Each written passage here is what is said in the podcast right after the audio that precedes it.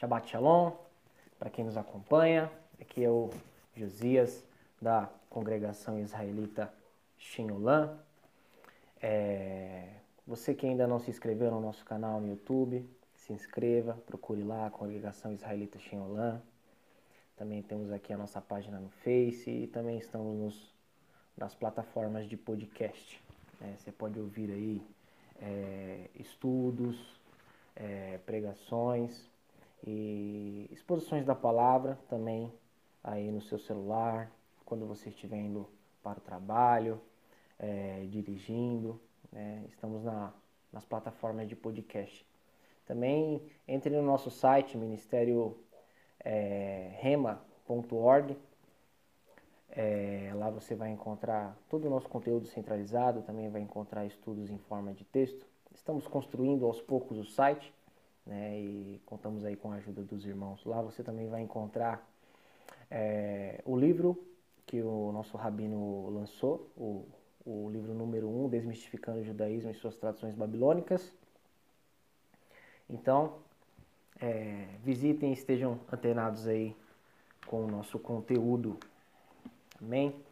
Estamos na versão, na porção, na porção de número 15, na Paraxá de número 15.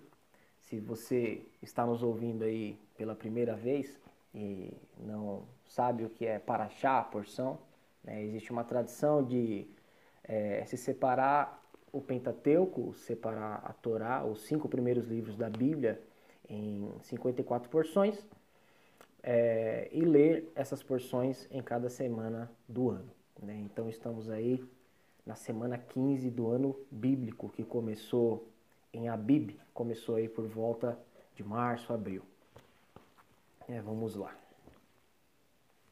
Êxodo capítulo 10. Abra sua Bíblia aí comigo em Êxodo capítulo 10. Se você conseguir acompanhar na sua Bíblia, eu vou procurar ser breve para não cansar aí os irmãos, não cansar os nossos ouvintes.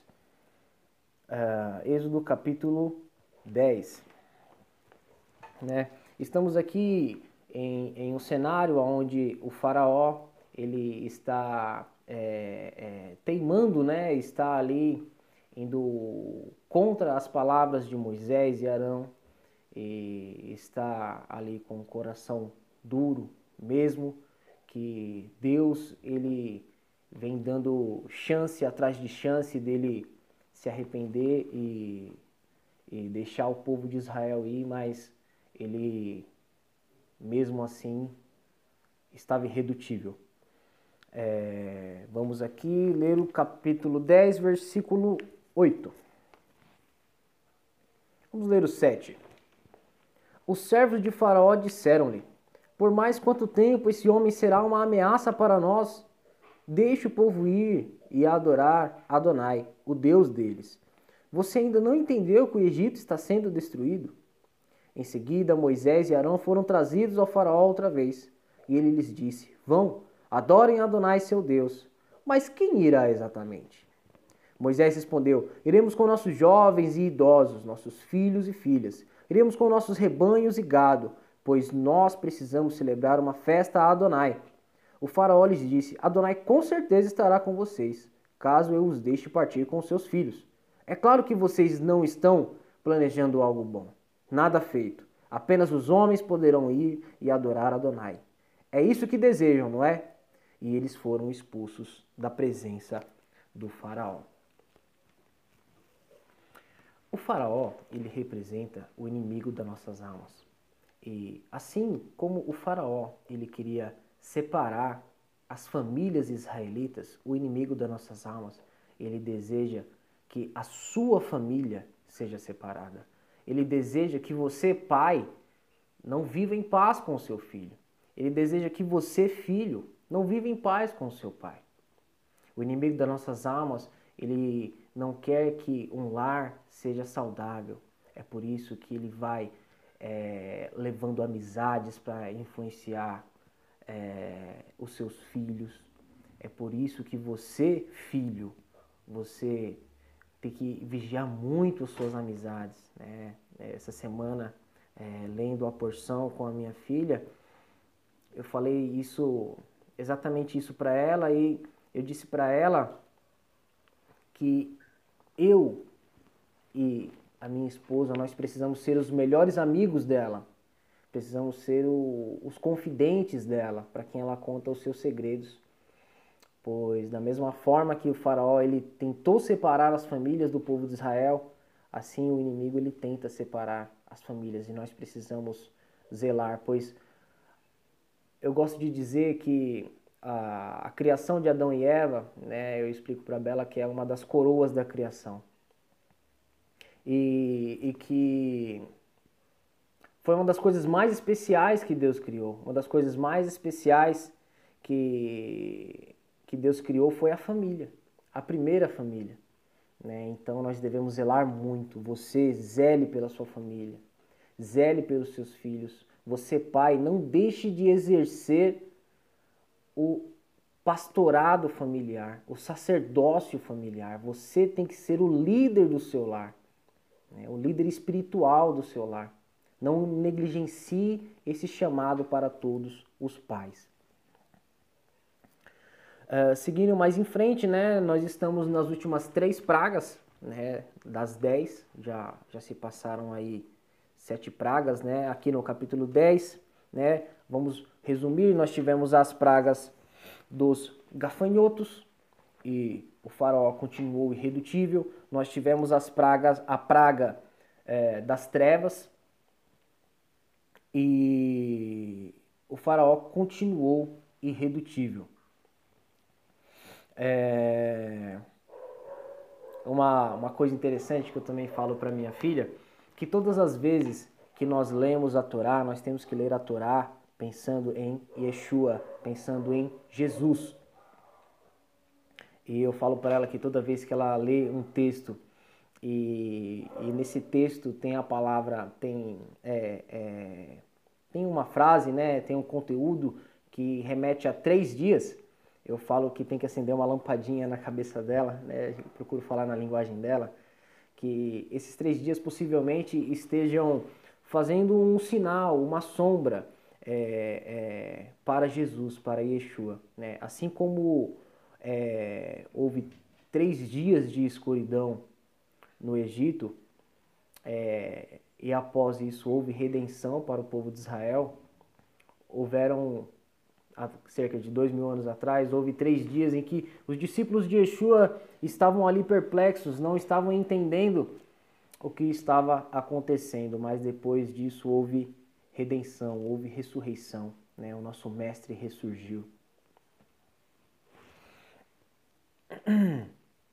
Seguindo mais em frente, ainda no capítulo 10,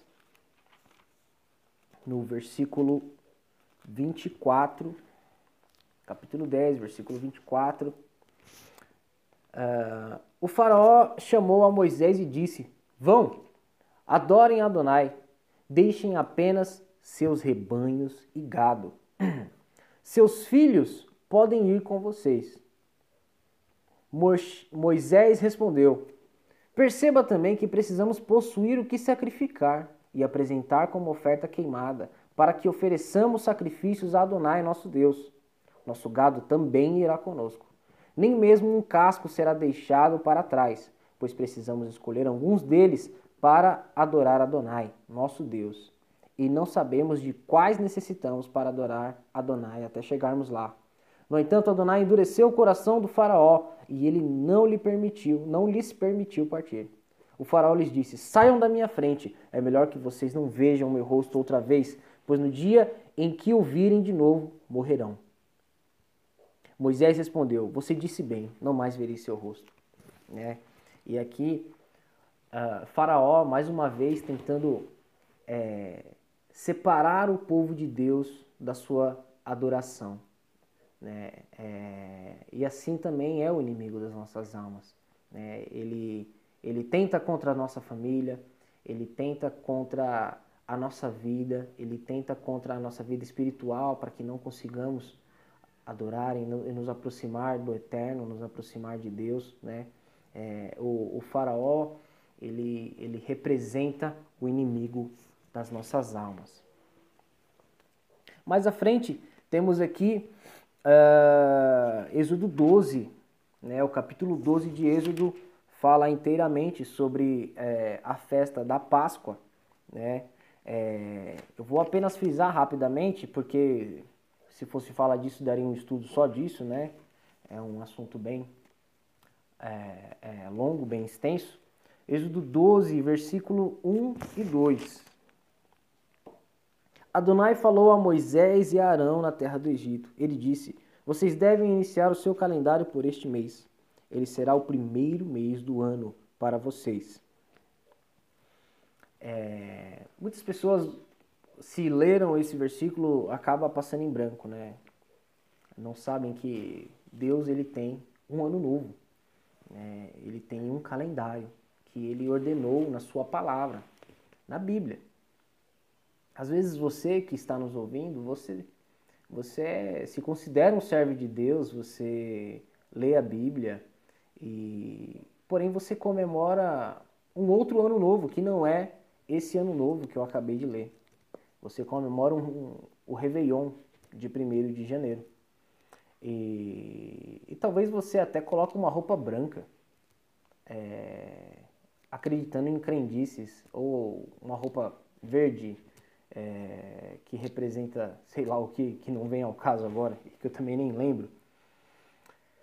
Mas o Eterno, ele deu um, uma comemoração de lua nova a cada 12 meses para marcar o início do mês. Ele deu a comemoração de ano novo.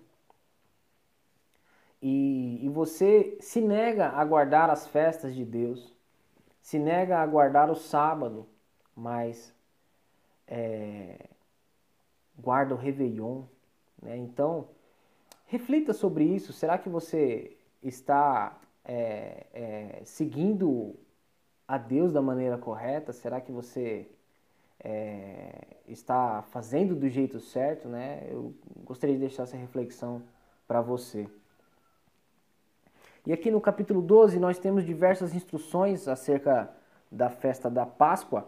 Eu queria apenas pegar alguns versículos que são interessantes. Uh, versículo 11 né, que o Senhor ele está dando instruções de como o, o, cordeiro deveria ser comido dentro das casas na, naquele dia, né, e algo que é muito interessante. Eis como vocês devem comê-lo, com os cintos apertados, os sapatos nos pés e a vara na mão. Vocês devem comê-lo às pressas. Esta é a Pessah, a Páscoa de Adonai. É... Uma analogia muito interessante em relação a isso é vivermos a nossa vida é, preparados para a nossa redenção. Assim como o povo de Israel estava lá, estavam lá dentro de suas casas, havia um sinal nos ombrais e, e, e na trave de suas portas. Um sinal que, se você não estiver em aliança com Deus, você não vai ter esse sinal. É, no plano dessa porção, nós temos também as pragas, a, a, a leitura das pragas do Apocalipse, que são muito semelhantes com as pragas que Deus mandou no Egito, né? É, semelhantes em tipo, né? Evidentemente que serão maiores, serão em escala mundial. E hoje o mundo evangélico no, no geral, né, no, em sua maioria, é, diz que seremos arrebatados e que não vamos passar a grande tribulação. É uma teologia um pouco apartada do que os profetas ensinaram. Né? É uma teologia que ensina que os judeus vão ficar aqui sofrendo e a igreja vai ser arrebatada. É, eu também não quero entrar muito a fundo nesse assunto, pois não teríamos tempo para isso. É, eu sugiro que quem acredita que não vai passar pela grande tribulação, estude um pouco sobre o assunto, reveja os seus conceitos. Eu gostaria de, de trazer uma pequena reflexão sobre isso. É, se você está certo de que não irá passar a tribulação e você se preparar para passar por ela, você não vai perder tanta coisa, porque você se preparou, não, não, não, não vai ser à toa. Você se preparou espiritualmente para aquilo, não foi um tempo perdido.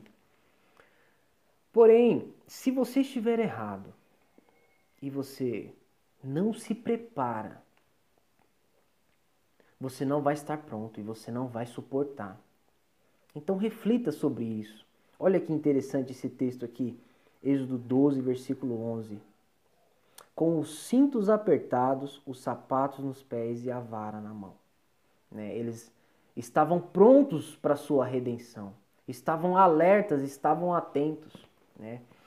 Lá no começo, de, lá no começo dessa pandemia, eu vi um vídeo de um pastor, um senhorzinho, bem humilde. E ele disse assim: é, Ah, irmãos, fiquei sabendo que tem uma praga, um vírus que, que está vindo da China e que esse vírus teria potencial de matar muitas pessoas. Estava né? lá no começo. E, e ele disse assim: Mas isso não, não vai pegar o mundo todo, não, irmãos, porque a igreja ainda está no mundo. Né? Eu pensei assim: Que pena desse irmão. Ele ele é um servo sincero, né? Mas ele não está preparado. Então, você que acredita que não irá passar por essa tribulação, né? não sabemos se vai ser na nossa geração ou se na geração dos nossos filhos. Existem fortes indícios que estamos no, nos tempos do fim. E tudo que estamos vivendo são o princípio das dores né? É o que é, é Jesus, Yeshua, chamou de princípio das dores. Não sabemos se vai ser na nossa geração, ou se na geração dos nossos filhos, ou se na geração dos nossos netos. Mas devemos estar prontos para passar por tudo isso. Porque é isso que as Escrituras falam. O povo de Israel passou por todas as pragas, mas a terra de Gozen, o bairro ali onde o povo de Israel ficava, é, passou em segurança. Houveram gafanhotos em todo o Egito, mas não houve em Gozen. Houve escuridão em todo o Egito, mas não houve em Gozen. Deus sempre irá dar o escape para aqueles que estão em aliança, para aqueles que estão aliançados com Ele. Né? E é para isso que eu chamo você hoje que está nos assistindo, que está nos ouvindo. Entre em aliança com o Senhor. Receba a Jesus, receba a Yeshua como seu Salvador. Viva uma, vi uma vida de obediência aos seus mandamentos, para que no final o anjo da morte não passe na sua casa. Que ele encontre um sinal na sua porta, nos ombrais da sua porta, e que não venha destruir Seguindo mais à frente, irmãos, já estou encerrando, serei breve hoje. Ainda aqui no capítulo 12, nós temos a morte dos primogênitos, capítulo 12, versículo 29. Vamos ler aqui do 29 ao 33 rapidamente. À meia-noite, Adonai matou todos os primogênitos da terra do Egito, desde o primogênito do faraó que se senta no trono, até o primogênito do prisioneiro que jaz na prisão, e todos os primogênitos do gado. À noite, o faraó levantou-se, bem como todos os seus servos e todos os egípcios, e houve uma lamentação horrenda no Egito, pois não havia uma única casa em que não houvesse um morto. Ele chamou Moisés e Arão à noite e disse: Levantem-se e deixem meu povo, vocês e o povo de Israel, e vão, sirvam a Adonai como disseram. Levem seus rebanhos e seu gado, como disseram, e saiam daqui. Todavia, me abençoem. E os egípcios apressaram para mandar embora o povo de sua terra, pois eles disseram: De outro modo, todos nós morreremos também. É... Lá no começo, quando Moisés foi recebeu o livramento em um cestinho no rio Nilo, o faraó anterior a esse tinha feito uma coisa horrível. Ele tinha mandado matar todos os meninos.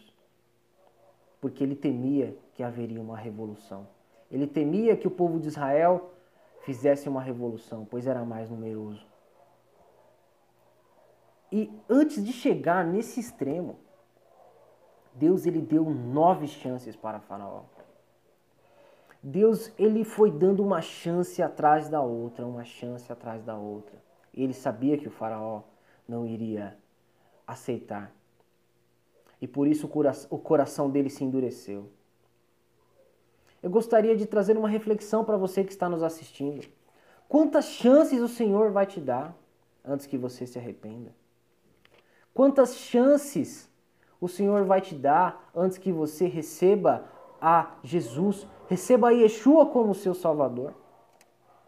Quantas pragas virão até que você largue os seus vícios? Até que você largue a pornografia? Até que você largue o adultério, a fornicação? Quantas pragas virão? Para, para o faraó foram nove. E para você, quantas pragas serão?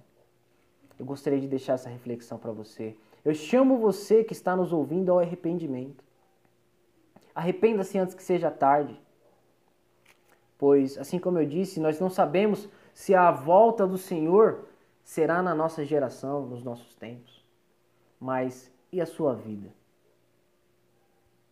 Quanto tempo vai durar? Jesus ele propôs uma parábola uma vez de um homem que plantou uma vinha colheu, encheu o seu celeiro e sentou e descansou. E viu o seu celeiro cheio e, e se alegrou. E ele disse: Tolo, e se hoje te pedirem a tua alma? E se hoje você morrer? Você que está aí vivendo uma vida de pecado, uma vida de imoralidade, uma vida longe dos mandamentos do Senhor. Né? Recebemos aí uma notícia essa semana é, é, e tudo indica que houveram dois casos de peste negra na Mongólia. É, devido à alimentação, provavelmente, devido à alimentação de marmota crua. Quantas pragas vão surgir devido à alimentação inadequada? E no livro aqui, ó, nesse livro aqui, o livro mais importante de todos, o livro mais vendido da história do mundo, a Bíblia, que você deve ter aí na sua casa. No livro de Levíticos, capítulo, capítulo 11, e Deuteronômio, capítulo 14. Lá tem uma receita de quais animais são adequados para a alimentação. Até quando o povo do mundo vai dar as costas aos mandamentos de Deus? Existem pessoas que não têm ciência e a gente entende isso. Mas você que está me ouvindo, você tem uma Bíblia em casa, você tem acesso à Bíblia e você já deve ter ouvido falar que existem animais que são impróprios para, para alimentação. O mais comum da nossa cultura é o porco. Né? Até quando as pessoas que dizem servir a Deus vão se alimentar dessa carne? Até quanto, até quando o seu apetite por um bacon, por um torresmo vai te trazer desobediência? E desobediência traz maldição. É, nós temos aí a gripe suína, temos agora essa pandemia que estamos vivendo, que praticamente parou o mundo. E se for confirmado esse caso de peste negra, né, a peste bubônica, em outras palavras também, que Deus tenha misericórdia, porque há uns dias atrás eu estava pesquisando a taxa de mortalidade da peste bubônica lá atrás e era de 84%. 84% das pessoas que pegaram peste negra morreram. E essa pandemia que estamos vivendo no momento de Covid-19, a taxa de mortalidade é entre 4% e 5%. Se com uma praga que a taxa de mortalidade é cerca de 4, 5%, o mundo praticamente parou, imagina com uma peste negra. E você reservar um tempo desse restante de Shabat, pegue sua Bíblia e leia Apocalipse capítulo 8 e capítulo 9. Você vai ver que as, as pragas no fim dos tempos serão terríveis. Ter, ocorrerão pragas que vai morrer um terço da humanidade. São milhões, milhões e milhões de pessoas. É muita gente. Então eu, eu gostaria de deixar essa reflexão para você. Por quanto tempo mais? Quantos sinais o Senhor precisará mandar? Olha só, nos tempos que estamos vivendo, nesses últimos três meses, das dez pragas do Egito, das pragas do Apocalipse, nós tivemos um pequeno sinal de três: doença, gafanhotos e um ciclone que acabou de ocorrer essa semana na, no sul do nosso país. Apocalipse capítulo 8 e também no capítulo 16 diz que os moradores do mundo, após as pragas, ao invés de se arrepender e clamar ao Senhor por redenção, eles blasfemaram contra Deus. Essa semana, quando eu, eu li esse texto, eu me lembrei de algo que o irmão Humberto ele falou para mim há umas semanas atrás, quando estávamos reunidos lá na Xinolã, em Cotia. Ele falou que ele estava ele tava na rua e ele viu um morador de rua é, xingando Deus, falando palavrões. E ao invés. E ele, tá, ele já está numa situação de rua, ele já não está bem. É, quem sabe o que aconteceu com ele? Né? Quem sabe o que ele fez de errado? E ao invés dele clamar por misericórdia, ao invés dele pedir redenção dos seus pecados, ele chegou a blasfemar contra Deus, falar palavrões contra Deus. É, e eu vendo vídeos de, de pessoas se assustando com o ciclone e filmando coisas impressionantes acontecendo, telhados de casa saindo voando, telhados de posto de gasolina, coisas que dificilmente vemos no, já vimos no Brasil.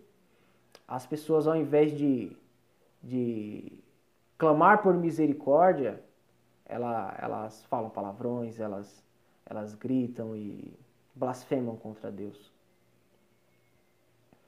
Então, irmãos, nesses últimos segundos, nesses últimos minutos aí desta porção,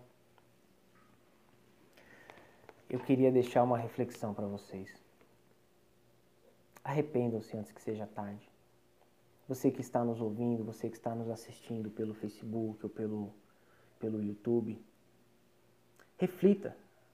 Quantas chances mais o Senhor vai te dar? Quantos sinais mais que precisarão aparecer para que você se arrependa? Volte enquanto ainda é tempo. Volte enquanto ainda você tem o fôlego de vida. Antes que seja tarde. É com essa reflexão que eu termino essa, essa breve, essa, esse breve vídeo, esse breve comentário da porção. No próximo Shabat, se o Eterno permitir, estaremos reunidos. Né? Orem por nós, orem pelos nossos irmãos, é, e se você precisar de algo, se você tiver algum pedido de oração, entre em contato com a nossa página. O que tiver ao nosso alcance, a gente, a gente está à disposição.